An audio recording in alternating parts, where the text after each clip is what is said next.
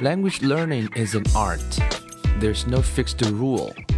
So here you see different paths, possibilities, and ways. And hopefully you can build up positive rituals. Welcome to 英语 Put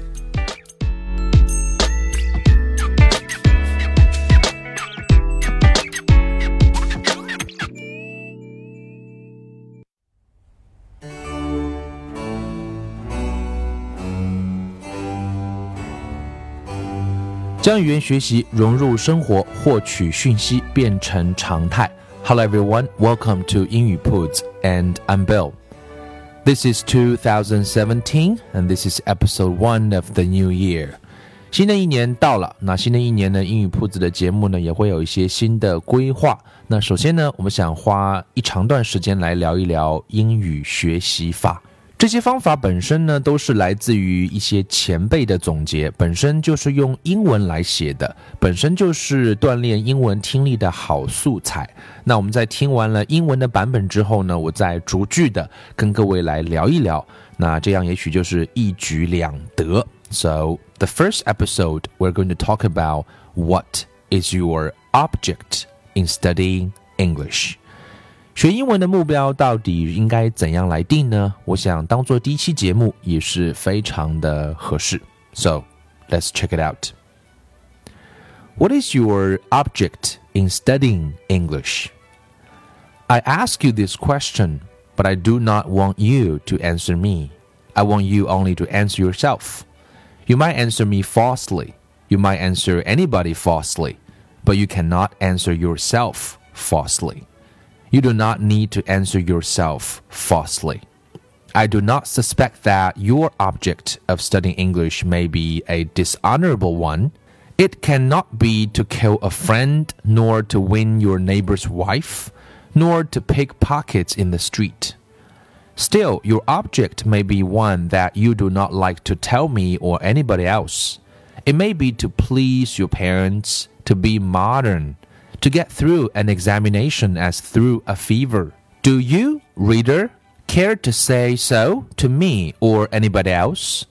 Whatever your object may be, you must feel free to tell yourself truly. However, I hope you are a serious student of English. I hope your object is a serious one. It may be to read the English classics in the original to introduce the best in Western civilization into China, to help foreigners to understand what is now misunderstood of China and things Chinese. Whatever your object may be, you must aim at the ability to read general literature and to speak and write correct and idiomatic English. 这段文章在一开始的时候就提了一个问题，那我想在新年的时候，我们来问问自己，也是规划二零一七年的学习计划，也是很有必要。I ask you this question，那我来问这个问题，But I do not want you to answer me。那这个问题其实并不需要你来回答我，I want you only to answer yourself。其实这样的问题更适合是去问你自己。You might answer me falsely. You might answer anybody falsely, but you cannot answer yourself falsely. You do not need to answer yourself falsely. 这几句话中出现最多的一个词叫做 falsely，这个词就是 f a l s e 加 l y。我们经常做啊题的时候会有 true or false， 所以正确还是错误。false 的本身的意思就是错误的意思，那这里的意思就指的是假的意思。也就是说，我们需要回答这个问题啊。也许如果别人问你，让你去答出来，你会作假，你会乱说，你会跟别人乱说，但是你不会对自己乱回答这个问题。你没有必要对自己乱回答这个问题。I do not suspect that your object of studying English may be a dishonorable one. 那这里讲到了一个词叫 dishonorable。honor 我们知道是荣誉的意思啊，前缀就是加 dis。那 dishonorable 那对应的就是卑劣的啊，或者是叫不正当的 dishonorable。所以我们当然这个 suspect 指的是怀疑。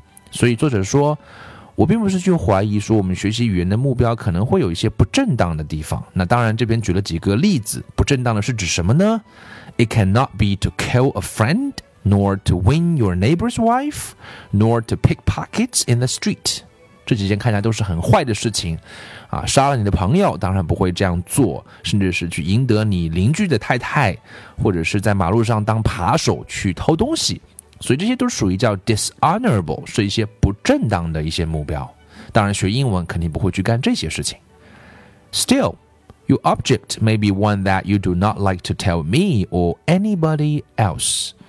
仍然，其实呃，目标、目标、目标，有时候我们就是不想去告诉任何人。It may be to please your parents, to be modern, to get through an examination as through a fever.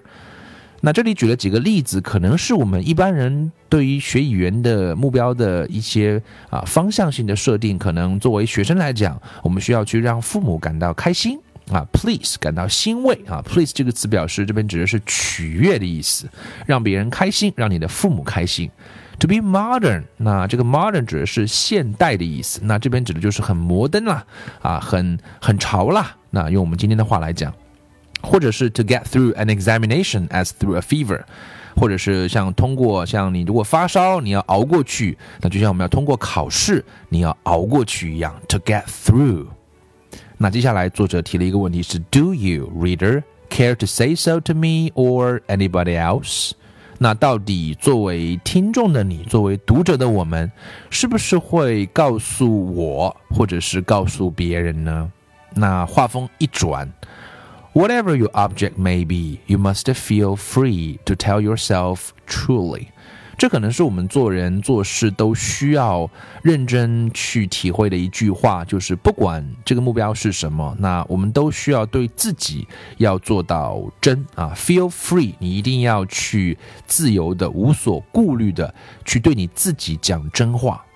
However, I hope you are a serious student of English. I hope your object is a serious one。确实啊，serious 这个词不难，这个意思就是严肃的、认真的。那其实任何一个英语老师都希望他的学生是对学英文是认真的。那既然我们去定一个目标，我们希望我们的目标也是认真的。It may be to read the English classics in the original. 那这些目标，所谓的认真的目标是指什么呢？那可能是指我们要去读 English classics 啊，classics 指的是文学名着啊，classics。In original, in the original 就是去读原着啊。我们说学英文的目标是要能够去读原着，这是一个认真的目标。To introduce the best in Western civilization into China. Western civilization，那 Western 指的是西方的，civilization 就是文明啊。那可能是说，如果你希望把西方最好的那些文明能够啊介绍给更多的中国人，带回中国，那这也是一个严肃认真的目标。To help foreigners to understand what is now misunderstood of China and things Chinese。 那同时，另外一个现状是，我们知道今天西方会有很多对于中国的误解，对于中国人的误解。那我们学语言的目标，如果是可以去帮助更多的外国人，可以去理解那些误解，并且去抚平这些东西，能够更好的啊，能够和平的共处，那可能就更是一个严肃的、认真的一个目标。所以最后一段话总结说的是：Whatever your object may be。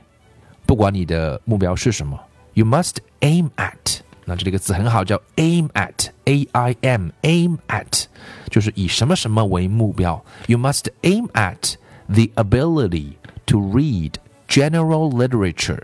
不管你的目标如何，我们要能够以什么样的一个能力为目标呢？是要能够去阅读 general literature，就是指的是一般的文学作品，and to speak and write correct and idiomatic English。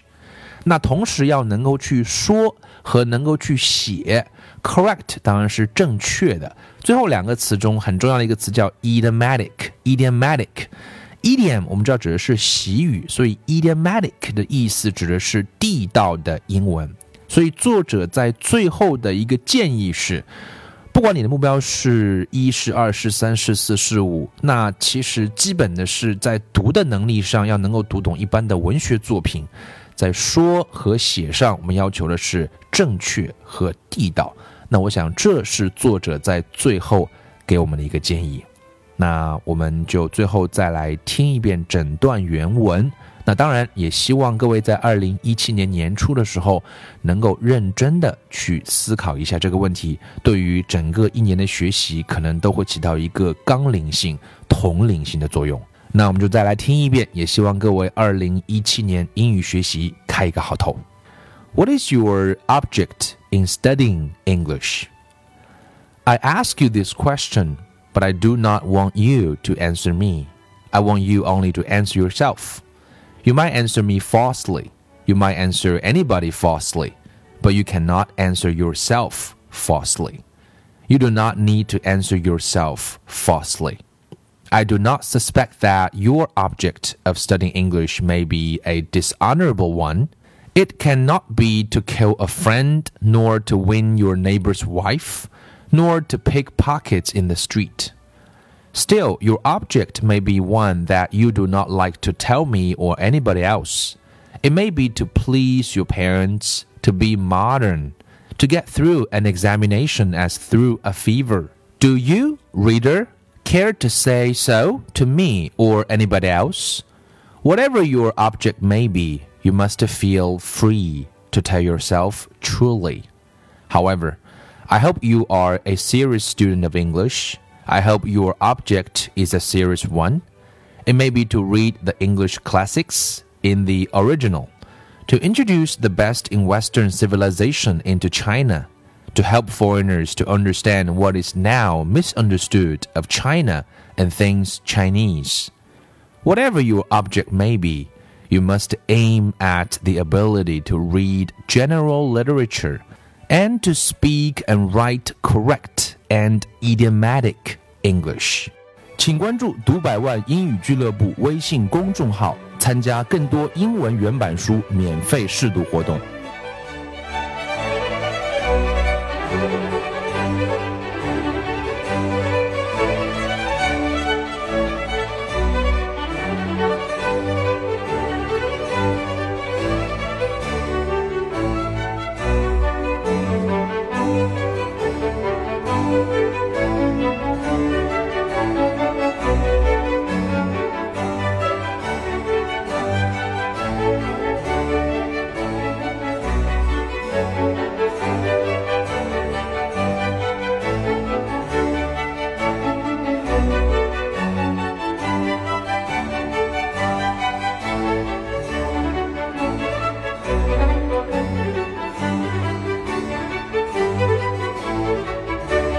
Thank you.